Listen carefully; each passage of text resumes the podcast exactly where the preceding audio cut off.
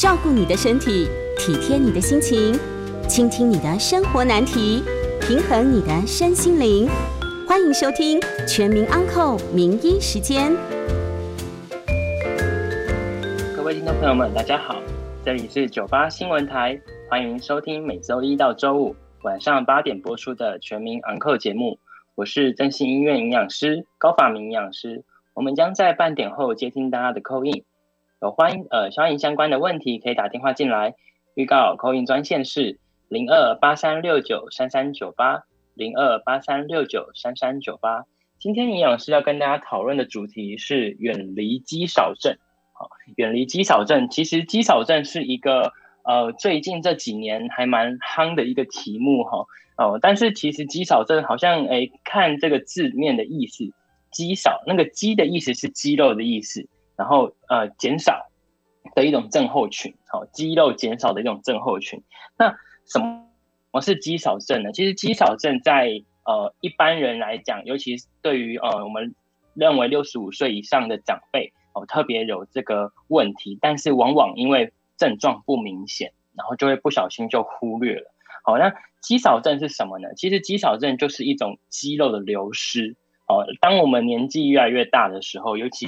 嗯，可能我们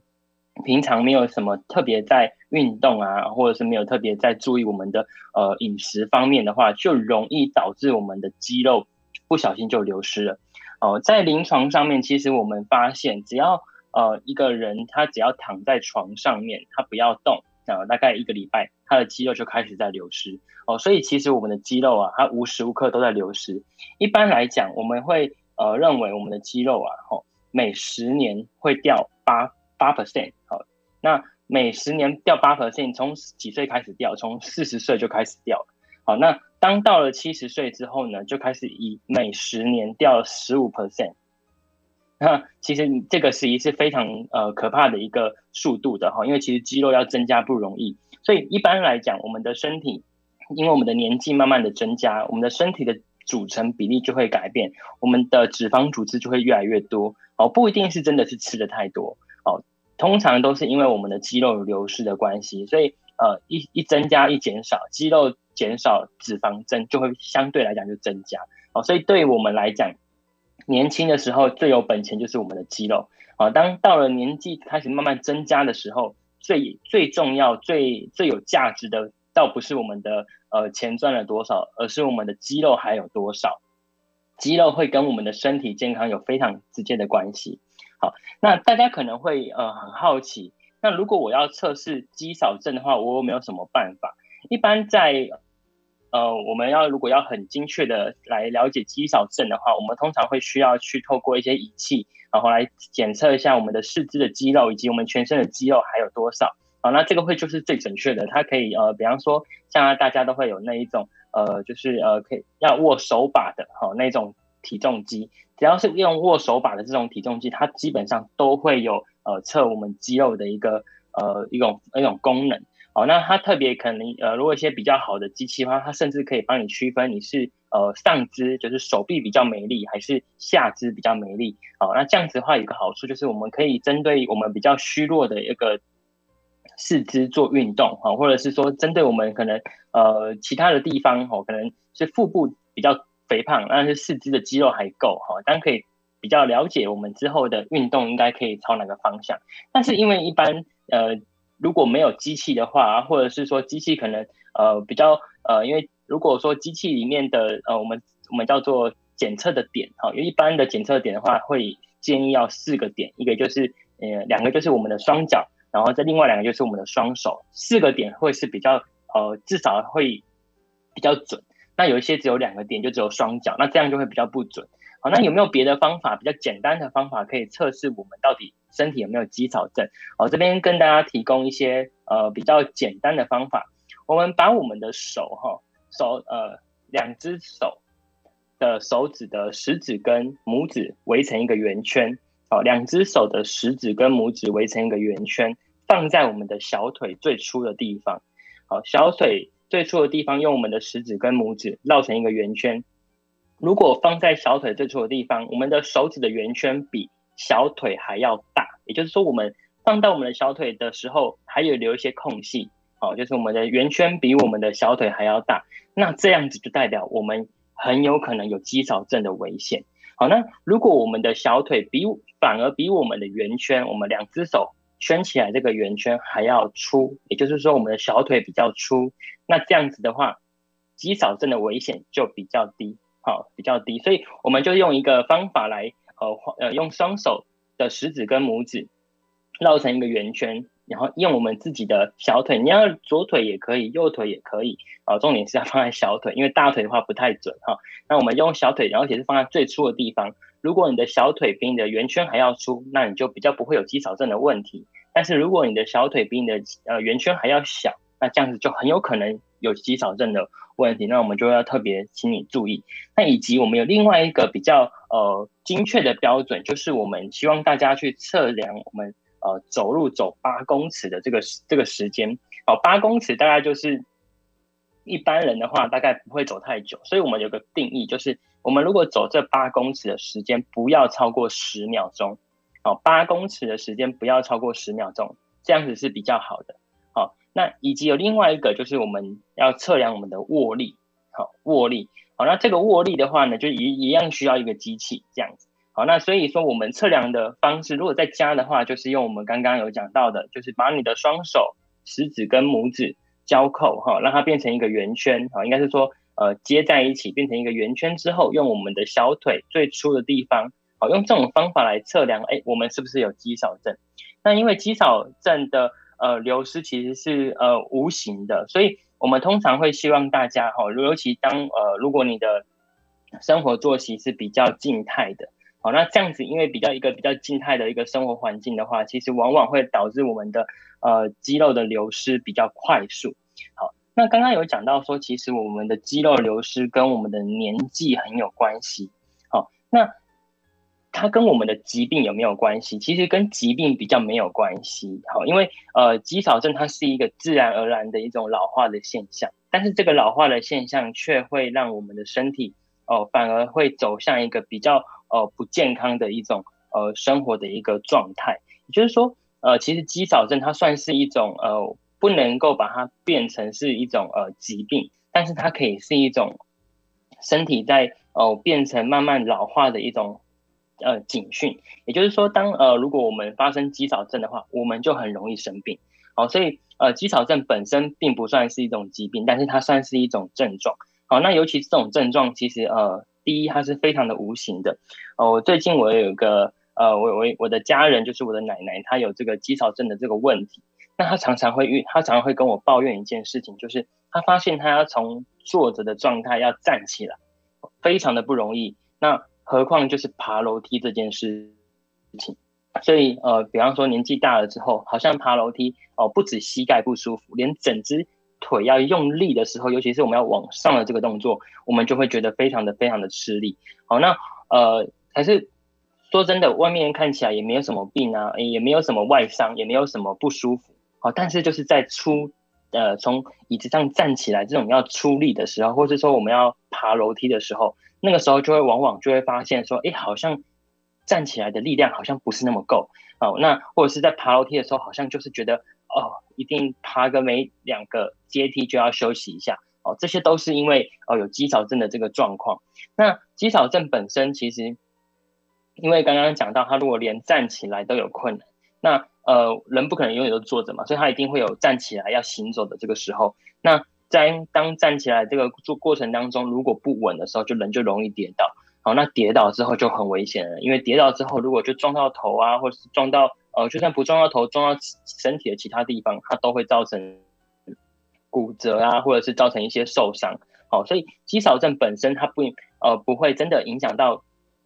一个人的疾病，但是肌少症就代表，如果有一个人已经罹患肌少症的话，就代表他这个人非常容易哦、可能会有一些受伤的的危险产生，或者是他可能会跌倒。哦，那这些其实都是对于一些呃我们的长辈来讲，其实是非常害怕他。呃，那个跌倒的，因为跌倒其实是万病之源呐、啊。哦，特别如果等呃跌倒撞到头哦，那个如果发生出血啊，或者是各样的一些外伤，其实都是呃很难再愈合的。哦，尤其或者是骨折，哦，骨折也是很难再愈合的。所以特别我们会希望大家哦，在年轻的时候一定要多留一点本，好、哦，留一点本不是不只是留一点哦那个那个财产给自己，而是留一点肌肉给自己。好，那在年轻的时候就把这件事情先养好来，之后到年纪大的时候，我们就不用比较不用担心。而且其实呃肌肉本身呢、啊，它可以给予我们身体足够的一个呃能量跟力量的来源。对，好，有些人会说啊，我不要太胖，我不要太呃呃太有点说壮硕，好，有点尤其是一些呃姐姐们哈，在我们在门诊的时候，常常会遇到大家会嫌自己啊太。太呃哪里不够完美，哪里不够好看啊？可能是呃腿太粗啊，哦，或者是说嫌自己的哪里哦，好像线条不是这么的这么的婀娜多姿，婀娜多姿。但是其实我都会鼓励呃这样的的的姐姐，就是其实啊，健康比你的线条来得更好。很多其实我们发现哈、哦，那个在身材非常匀称的呃姐姐或是阿姨身上哈、哦，就。就是特别吼，其实她的腿是特别细的。她说虽然看起来不是那么的呃呃，比方说呃圆润，但是她的腿就是特别的细。好，那其实腿特别的细，就是代表说他的肌肉特别有可能会流失。好，所以如果说看到呃就是比较呃腿比较粗壮哈，大家会比较戏称为叫做萝卜腿，我都会鼓励他。他说：“哎、其实你这样子是非常健康的哦。虽然说样子虽然没那么好看，但是其实这对你来讲，对你以后呃，当年纪到了之后哦，其实你的生病的机会是比别人少的。好、哦，那其实我们比较希望大家是健康的嘛，哈、哦，不太不太希望大家有有呃有会会在呃年纪大的时候得到一些疾病。好、那尤其当我们年纪呃如果有得到一些癌症啊，或是得到一些呃就是一些慢性病的话，其实我们的肌肉会流失得更快。”好，我们肌肉会流失得更快，因为当我们的身体产生一些疾病的时候，会优先消耗掉的是我们的肌肉。好，那呃，那这样是不是代表说啊，我的肌肉是不是就永远也不可能就是那个补得回来了？哦，其实就是很难呐、哦，其实就是很难，也不是说补不回来，但是就是真的是很难。哦，所以我们才会鼓励大家，如果在年轻的时候一定要补好肌肉。好，那以及就是说平常的时候就要保持好它的。哦，一个肌肉的量，哦，才不会当到了疾病的时候，反而好像没有一些本钱，然后让自己能够面对这样的疾病。好，那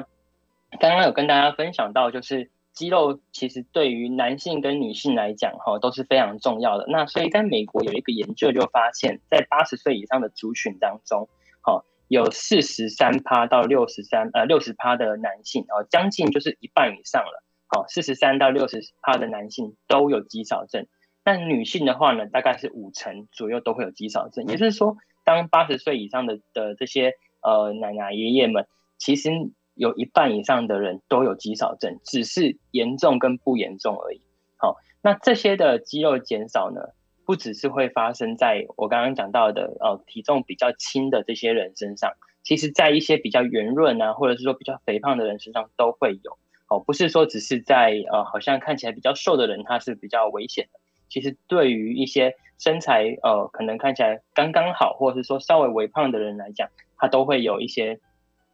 风险。好、哦，因为其实肌少症并不是只是呃，好呃，看外表看到的这样。因为我们刚刚讲到，最好测量肌少症的方法，其实是拿机器来做测量。好、那机器来测量是最准，只是说机器可能不是那么方便。所以刚刚跟大家。呃，一个比较简单的方式就是把你的双手合在一起，形成一个圆，来跟自己的小腿来比。好，如果是小腿粗，那就比较比较安全，比较健康这样子。好，那到底该如何就是避免肌少症呢？这个我们下一段节目的时候会跟大家来分享，以及我们要如何做运动才可以真正减少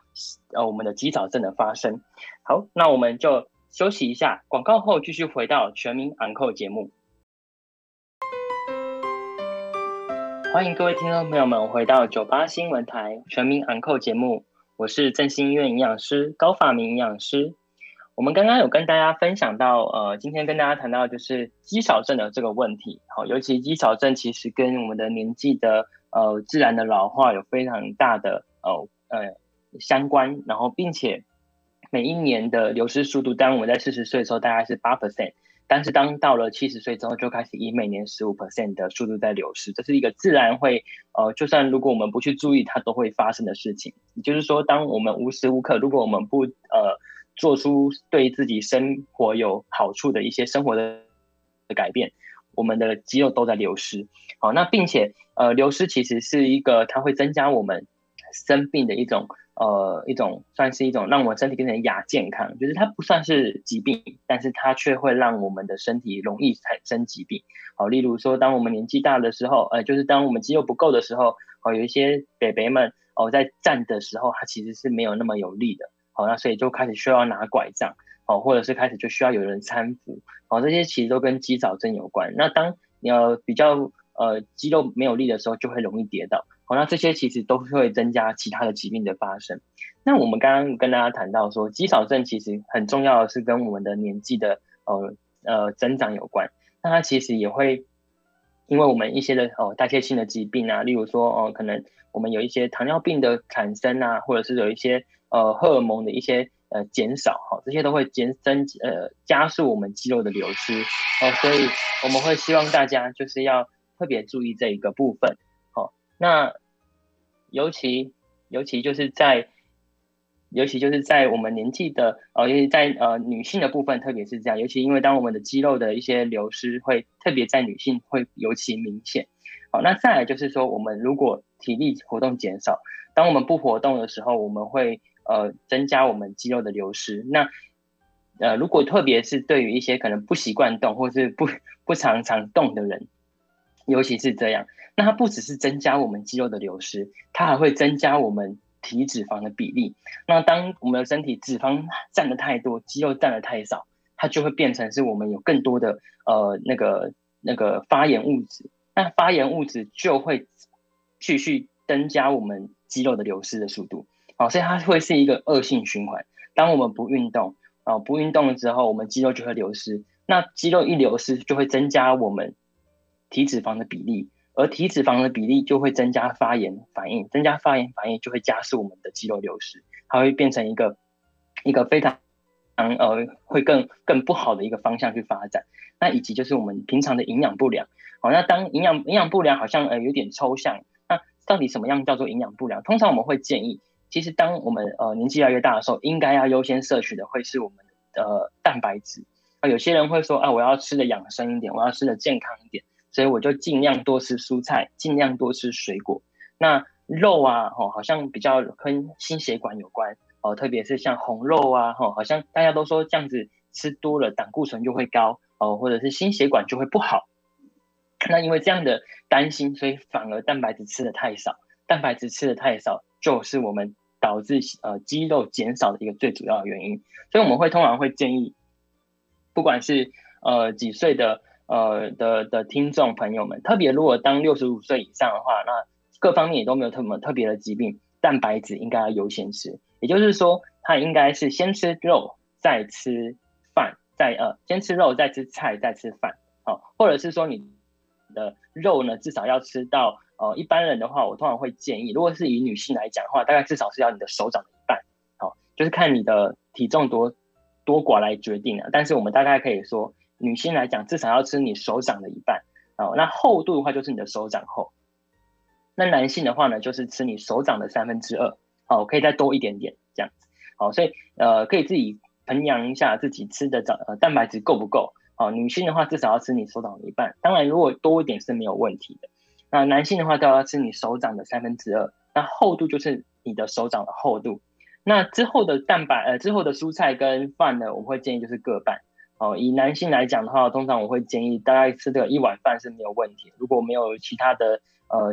呃糖尿病的疾病的话，吃个一碗是没有问题的。那你吃多少的饭呢？就吃多少的菜。好，那女性的话呢，大概就是八分满，或者是呃小半呃呃半碗多一点，半碗多一点啊，到小到八分满大概是没有问题。以女性来讲，那一样就是吃多少的饭就吃多少的菜啊，所以呃一个比较均衡的饮食的。分量的话，大概就是你的肉要先吃够，你的肉至少女性的话要一半的手掌，男性的话要三分之二的手掌，然后以及跟你的手掌一样宽、一样厚、一样厚的这个量，然后再来是吃男性的话就吃一碗的饭，女性的话就至少要吃呃半碗多一点，那以及等量的青菜，这样就算是一个均衡的饮食。那刚有讲到饮食以外，还有一个跟活动力减少有关。那活动力减少的话，大家就会很好奇，那我应该要怎么动？好像诶、我我会吃啊，诶、吃好像也不难啊，哦，吃比较简单，但是动就是很难哦。大家能够躺着就不要坐着哦，然后能够坐着就不要站着，对不对？所以躺呃运动对他来讲总是比较困难。好，那我们这边会跟大家就是做一个小小的建议啦，就是好，如果你真的是很懒得动，那你就至少让自己能够多去呃。比方说你在走路的时候，哦，你呃，比方说你可能去出去办事，那我们走路的时间呢，我们就稍微走快一点点。哦，那特为什么呃会建议大家走快一点点？因为其实走快一点点，你的腿就要出力了。好，那腿要出力的时候呢，你就可以增加你的肌肉的一些负荷。好，其实它会是需要你越用它了。好，主要是希望大家多用用你的肌肉。当我们多用肌肉的时候，它就不容易退化。好，那所以说，如果你真的是很懒得动的话，我们就建议大家，请大家一定要记得，就是呃，就是走路的时候走稍微走快一点点哦。那就是在平平常的时候就在训练自己。好，那通常我会建议大家，如果说可以的话，哈，能够去做一点点的负重的训练。哦，所谓的负重训练的话，其实呃，我之之前常常跟我的家人去买菜，尤其是呃，就是家人的身体越来越不好的时候，我就发现哦，每一个妈妈其实都是一个大力士。因为他能够搬这么多的菜回家，其实那些都是一种重力训练，我们叫呃，我们叫重量训练，哦，你要拿着一个重物，然后并且提着它走一段距离，这样就算是重力训练。好，那所以我们会建议，如果说你真的呃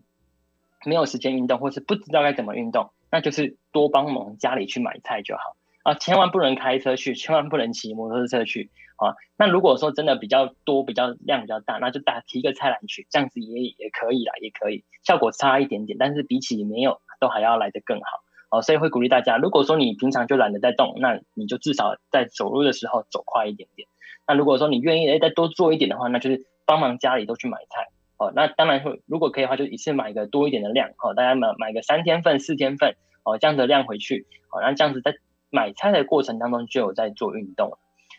那其实我们会建议大家一呃一个礼拜的运呃运动量的话，一个礼拜至少要维持三次，好，当然更多是更好，好，但是一个礼拜记住三次，好，那一个礼拜有七天嘛，那我们就把它平均分配起来的话，就是一天运动一天休息，一天运动一天休息，好，那第二天呃第三天的时候你就可以休息两天，好，所以这样的频率是刚刚好的，一天运动一天休息。啊，第三天运动完之后就可以休息两天。啊，那每一次的话，我们会建议至少要三十分钟，但是这个三十分钟不是连续的。哦，每每一次的运动时间至少希望有到三十分钟，但是这个三十分钟你可以分成三次，每一次十分钟、十分钟、十分钟。哦，当然我会就是跟就是我的病人就是算是跟他开开玩笑，你就当做是去那个晒晒太阳。哦，早上去的时候，呃，早上吃完饭、吃完早餐，那就去走走路。哦，看看看看家里面附近的公园，哦，到中午晚上的时候，可能就是带小朋友回来，哈、哦，有些孙子就去把小朋友接回来，哦，这样就这样这样也算。到了晚上去的时候呢，一样就是去在附近再稍微把刚刚的呃吃的晚餐稍微做点消耗，好、哦，一天三次，其实不算太困难，哦，但是呃，往往大家会比较容易忽略，就是如果当遇到下雨的时候该怎么办，哈、哦，往往下雨的时候，我就会建议大家家里面如果有楼梯的话，我们就走个一层楼两层楼。我们走上去不走下去，啊，我们应该说走上不走下，啊，我们尽我们尽量就是走楼梯的时候，我们就尽量往上走，哦，那往上走的话，当运动比较没有问题，但下楼梯的时候，第一它还比较容易跌倒，哦，第二就是它容易增加我们膝盖的负担，哦，所以我们会建议大家，哦，如果家里面是住公寓的话，那我们可能就是走上去就好，哦，可能每一天，哦，固定爬楼梯爬个两趟，哦，两趟就已经蛮蛮多了。好，那其他的话就是增加我们在附近公园散步的时间。哦，那这就是我们的呃平常运动，请大家就是要增加一点，就是呃走路的时候增加一点速度，然后并且呃如果可以的话，就帮家里多买一点菜。好，一天一个礼拜呃出去帮帮忙忙买个两次，好，这样就一个礼拜两次的运动量就够了。只要再去找一天时间去运动，哦，就反而好像哎就没有那么难。那并且吃东西的话，就是希望大家。哦，优先吃肉哦，不管是什么样的族群，其实都可以这么做哦。就是先吃你的肉，如果没有特别的疾病的话，那我们就是女性的话就是吃三呃一半的手掌，男性的话就是三分之二的手掌哦。啊，并且就是呃要吃足够的青菜跟呃我们的饭但是呃呃饭的话，如果是男性的话，大概吃一碗没有问题。那女性的话，大概吃半碗多一点。吃多少的饭就吃多少的菜。那这样子的话就可以帮助我们的身体，呃，帮助我们的肌肉不会流失。好，那我们接下来要跟大家就是广告后要跟大家接听大家的 Coin 电话。那欢迎大家询问关于肌肉流失，或是说关于呃如何保持肌肉、保养肌肉哦等等的相关问题。那我们先休息一下，我将为大家来解答。那我们的 Coin 专线是零二八三六九三三九八零二八三六九三三九八。我们休息一下。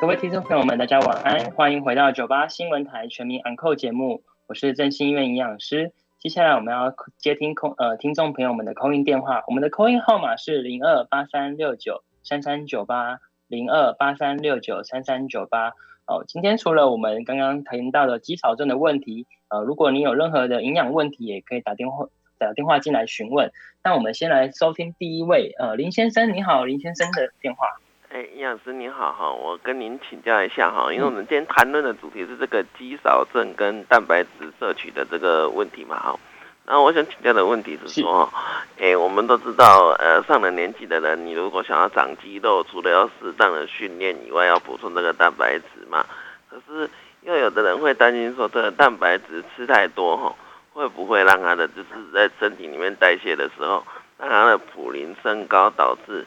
痛风的发作哈，那我们如果是会的话，那我们在这个蛋白质的摄取上面，我们有什么需要要注意的事项哦？另外，有的人说哈，吃这个豆类的东西哈，会引起这个痛风啊。可是这个素食主义者的话，豆类又是他们不可或缺的蛋白质。我想请教的营养师的是，豆类真的跟痛风有那么直接的相关联吗？另外最后一个问题就是说，很多人他们说啊，我吃蛋白质来补充肌肉，那我如果去喝那个就是蛋白质的这些补充的一些能量饮，会不会速度来的比我吃真正的原型的蛋白质来的更快？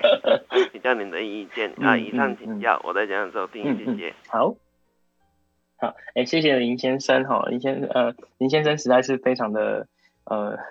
问的非常好的问题，我们先来回答第一个哈。如果说蛋白质吃太多，会不会跟痛风啊、哦普林升高有关？哦，坦白讲，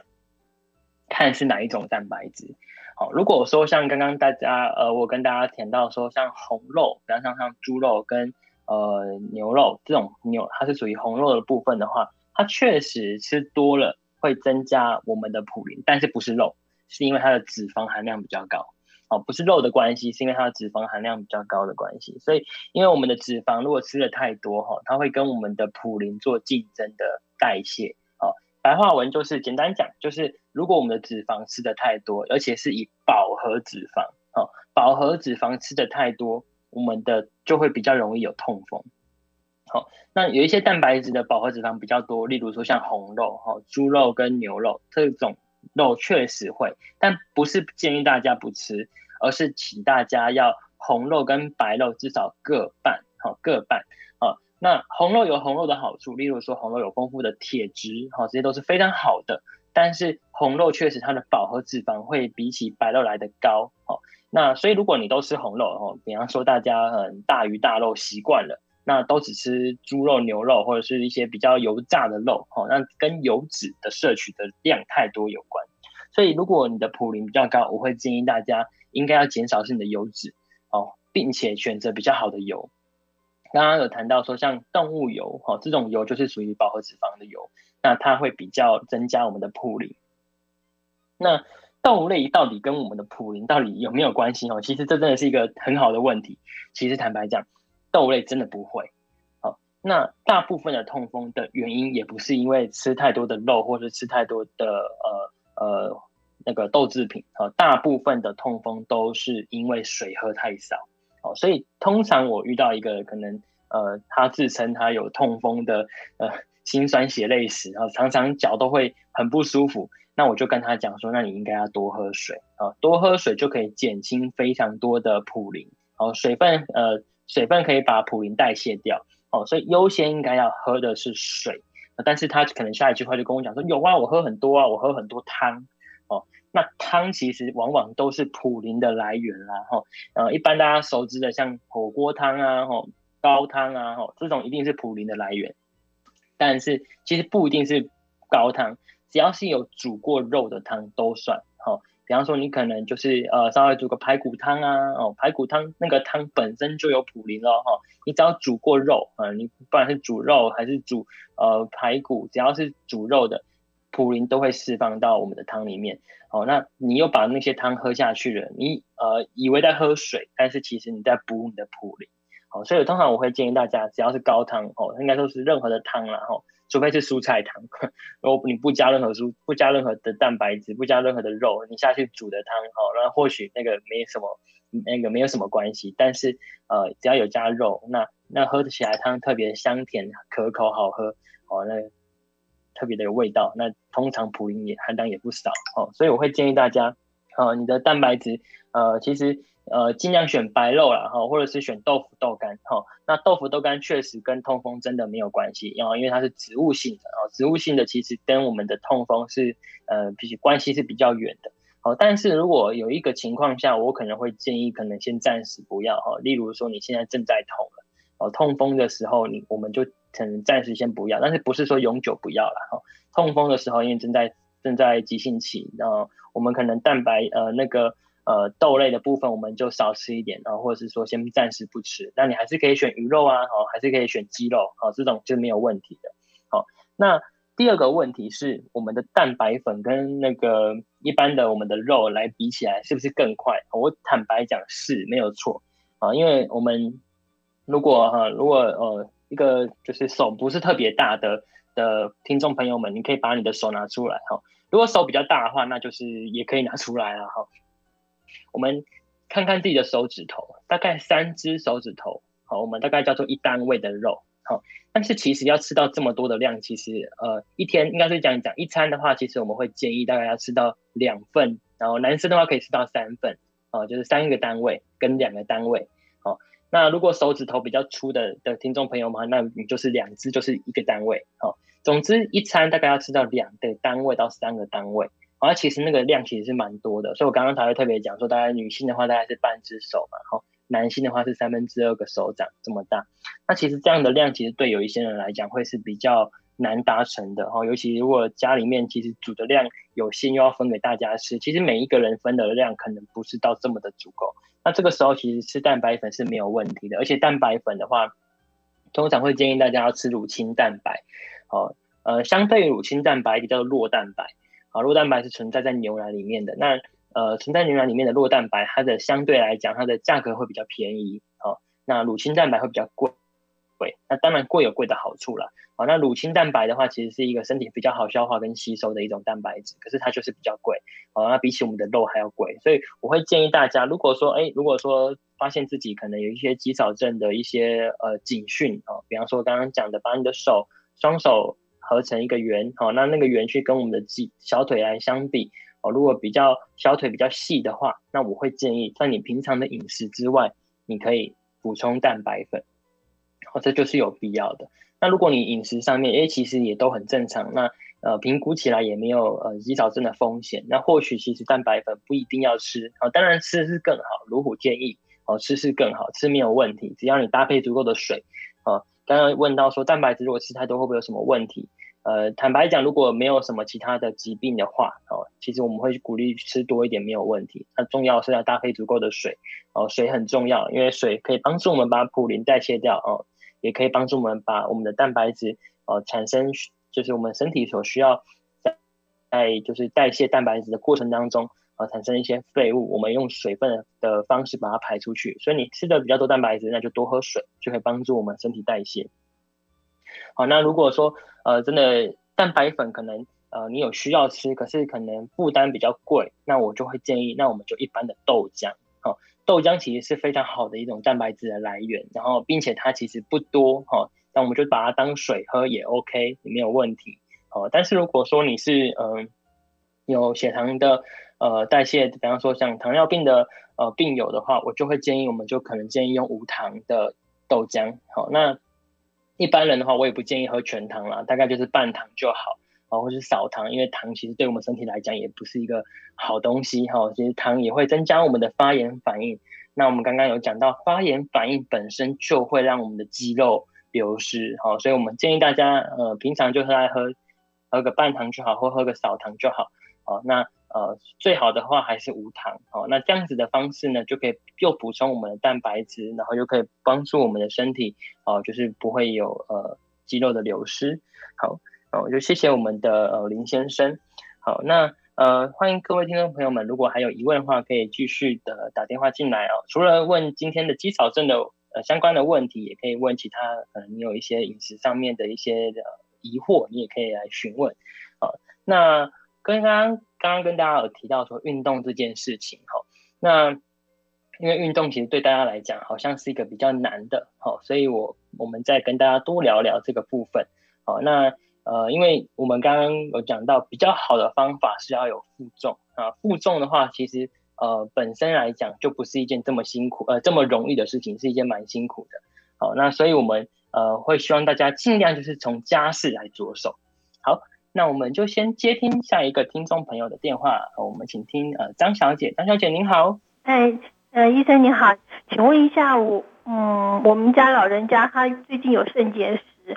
呃他是怀疑说他呃蛋白质吃太多，然后然后他因为有骨松嘛，那那他呃他因为有胃不舒服，所以啊、呃、又骨松，那他很少吃钙片。那是不是要补充钙片会比较能够解除这种肾结石问题？啊、现在比较知道是要多喝水，请教请教营养师，谢谢。好，谢谢谢谢张小姐，张小姐问的问题也非常好哈。呃，我们先厘清一个问题，就是其实我们的肾，呃，我们的结石是在肾脏的话，那其实跟我们的饮食真的比较没有关系，所以我会建议呃那个。张小姐的的家人要吃钙片，哈，因为张那个钙片本身其实是非常好补钙的来源，好，那这个时候我就要特别提醒一下，吃钙片的时间一定要放到呃正餐的中间吃，就是说边吃边吃饭就边吃钙片，好，如如果可以这样的话就这样吃，如果真的不行，比方说我们可能就呃那个饭后吃，呃，就是说比较好的时间吃钙片，就是你跟着随餐吃。或是饭后吃啊，因为钙片需要有胃酸，它才比较好吸收。哦，千万不要饭前，饭前吃的那个消化呃那个吸收的效果比较没那么好。啊，我们都是饭饭中吃或是饭后吃，那个吸收，尤其对于长辈来讲，那个吸收效果是最好的。那至于肾结石的话，确实呃。我建议，如果是真的有比较严重的肾结石的话，应该还是要回归到呃肾脏科医师那边去做评估，或是泌尿道泌尿科医师那边去做评估。但是，一般我们还是会建议大家应该要足够的水分。那什么样叫做足够？就是依照每一个人的体重乘以三十到三十五。哦，如果没有其他疾病的话，那我以一个五十公斤的一个成人，那他一天的饮水至少就是一千五。哦，乘以三十到三十五，它就是他足够的饮水量。好，接替足够它的足够的饮水量。好，那呃，所以我会建议大家，如果说钙不够的话，还是建议大家要吃钙片。那并且要去照呃阳光，好，这样的话它的钙片的消化吸收会是更好的。好，那我们就再休息一下。那休息一下之后，我们就进段广告，接续广告回来，我们就去接听大家的 call in 电话。call in 的专线是零二八三六九三三九八零二。八三六九三三九八。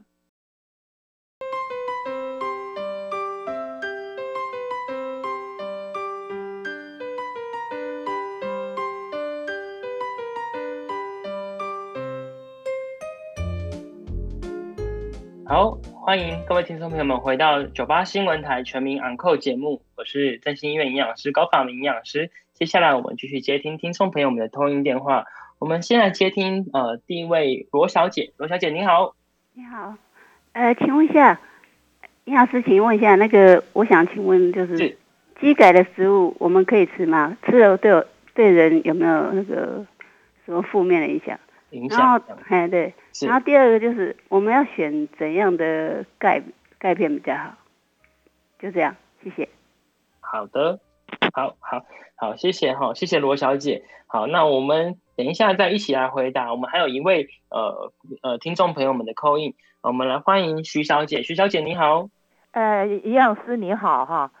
喂，嗯，哎，有听到吗？你好，请说。哎，呃，我我想请教一下那个糖尿病的那个那个血血血糖那个呃当就是说那个时间很久了哈，可是并不会很。就上上下下起伏很大哈，二有将近差不多二十年、十年、十年以上了，二十年。可是血糖的也是不是很稳定，哈，那个有什么呃，为什么会是这样哈？就是好像像像这是二十年以后还回到原点，譬如说原刚开始发现大概是五百的话，到二十年后还。呃，也会发现到五百这个这个指数，这个这个这个这个呃呃，去去测测这个血糖的那个那个那个问题哈。那血糖跟跟那个那个血栓哈，那个血栓是什么东西？什么叫做血栓？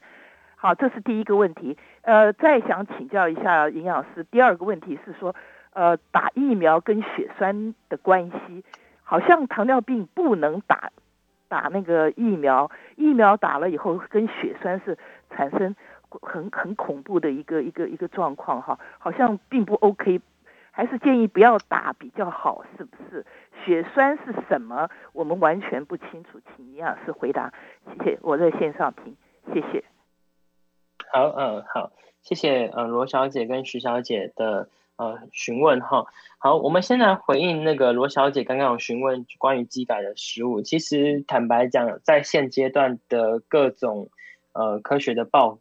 报告都还没有证明机改食物对于身体有负面的影响。好，那比较多都还是站在一个呃蛮就是推荐哈。但是因为毕竟机改的食物它是人类再去做加工，而且也是特别是基因的加工。好，那到底能不能吃？其实呃，我们目前的就是营养午餐已经是。不，就是希望就是非基改的食物了嘛，哈。那我的想法是这样啦，我觉得目前的时间还不够长，我对于基改食物我暂时是保留，哦，因为我我我时间不够长，不足以知道到底呃长期吃的影响是什么，所以呃对于基改食物，我觉得呃如果你不担心的话，你可以吃那。呃，如果你担心的话，你就先不要吃，好、但是我目前我站在一个比较中立的立场，我觉得机改食物有机改食物的，呃，比方说它可以抗虫啊，可以减少农药啊。那所以如果以一个不想吃到农药的这个立场来讲，其实机改食物是会是比较好的，哦。但是因为一般的食物一定都会需要用到一些农药，那所以如果你选择非机改的，那势必就会有这些呃农药的这些呃风险存在。哦，所以基改本身的目的就是希望让食物，呃，让我们的农作物，或是让我们的这些作物更加的可以抗农、抗虫害，哦，它才会去做这样的基改。哦，那呃，所以如果不吃基改，那相对来讲就会有农药的这个风险存在。哦，那这就是大家去做衡量的。那我是觉得，呃，如果担心的话，那我们就先不要吃。那因为时间目前的研究都还不够。明白这个部分，所以我觉得呃可以，也可以，也可以不吃这样子，好，就看个人的选择是这样。那钙片的话，其实钙片的话没有说到特别哪一种钙呃比较好，其实一般我们比较常见的碳酸钙，那个碳酸钙就不错了，吸收也蛮好的。但就像是我刚刚回答呃我们前一位听众张小姐的询问，就是。呃，如果吃钙片可不可以？那我会说，呃，可以，呃，并且要在饭后吃啊，或者是说在吃饭的时候吃，因为它需要有胃酸帮忙我们的钙做吸收，哈，嗯，饭前吃的钙片没有到吸收这么好，哦，所以钙片比较重要的是时间的问题啊，什么时间吃？哦，饭后吃，那也不要在两餐中间吃，哦，两餐中间吃的效果也不好，哦，就在饭后就可以吃个钙片了，好，那呃，罗小姐的问题大概是这样，那我们就来。回答徐小姐的问题，因为徐小姐的问题比较呃比较特别一点，我会比较建议哈，徐小姐可能要就是如果是五百的血糖其实是比较高的啦，然后我会建议可能这个会需要呃再去跟医生讨论是否是用药的部分要做调整哦，因为一般我们的血糖大概只会落在一百一百到两百中间哦，那五百的血糖其实是有一些的蛮严重的一些呃。就是危险会也有可能会产生。所以如果是五百的话，应该是要赶快去医院了哈。那至于说刚刚还有呃呃徐小姐特别回到控制了十几年、二十快二十年的血糖又回到原点，这样是好还是不好？好，其实我们的血糖不是越控制越严格，我们的血糖会越控制越放松哈。因为我们的血糖的目的不是要追求完美，我们血糖的目的是要追求不要有并发症。好，所以我们通常会建议，呃，一开始的血糖我们会尽量给你比较多的呃呃要求哈，就是希望你控制的越严格。好，当你慢慢的病程越来越久，可能十年快二十年，那我们可以适度的放宽。好，适度的放宽。所以，如果你只是又回到你的原点啊，或许其实没有到那么那么呃严重，也不算是退步。好，但是如果是五百多的血糖，我就会建议可能要先去挂门诊了哦。如果真的很紧急，那可能要先去急诊，因为其实五百的血糖是一个比较危险的。那呃，徐小姐还有问到另外一个打疫苗跟血栓的关系，然后呃，这个疫苗其实我们先回答血栓是什么这个问题好了，呃血血呃血栓的血栓的成因是我们的血液在我们的血管里面发生凝集哦，凝集就是它把它它就集结在一起了哦，血液就变成像是一块一块一块一块的一个呃，算是一个人就当做它是一个血液的集结块就对了。那这些集结块在血液里面流动哦，那它就是叫做血栓哦，像呃一块一块的血液它凝结在一起，在血液里面流动，在血管里面流动，这叫做血栓。好，那这个血栓的成因有很多种啦，哈，那呃，目之前有就是打疫苗，然后会有一些血栓嘛，哈，其实呃，这个的成因，因为毕竟它是一就是刚我们因为疫情的关系，所以才会有的这个这个疫苗。那其实对于这个疫苗产生血栓的那个详细的原因，其实不是非常的呃清楚。我们只有说就是发现好像打疫苗，但是在某一些的人身上好像会有这个问题才。产生，但是打疫苗本身是要防止我们对于像现在流行的这个呃新的疾病啊，所以你说到底要打还是不要打？我认为它还是要回归到你是不是属于一个比较特别的容易产生血栓的一个族群，然后以及你的相关的疾病。好啊，如果你本身就有在吃一些抗凝血的药，好，那针对这样的疾病的话，我会比较需要请你跟医生讨论。好，那到底这个疫苗对你来讲是？打的比较好还是打的比较不好？对于普遍性的人来讲，其实我都会建议大家一定要打疫苗，哦，因为打疫苗其实可以防止的是你的疾病，那不一定是真的会产生血栓，哈，好，所以还是鼓励大家还是要记得去打疫苗，哈。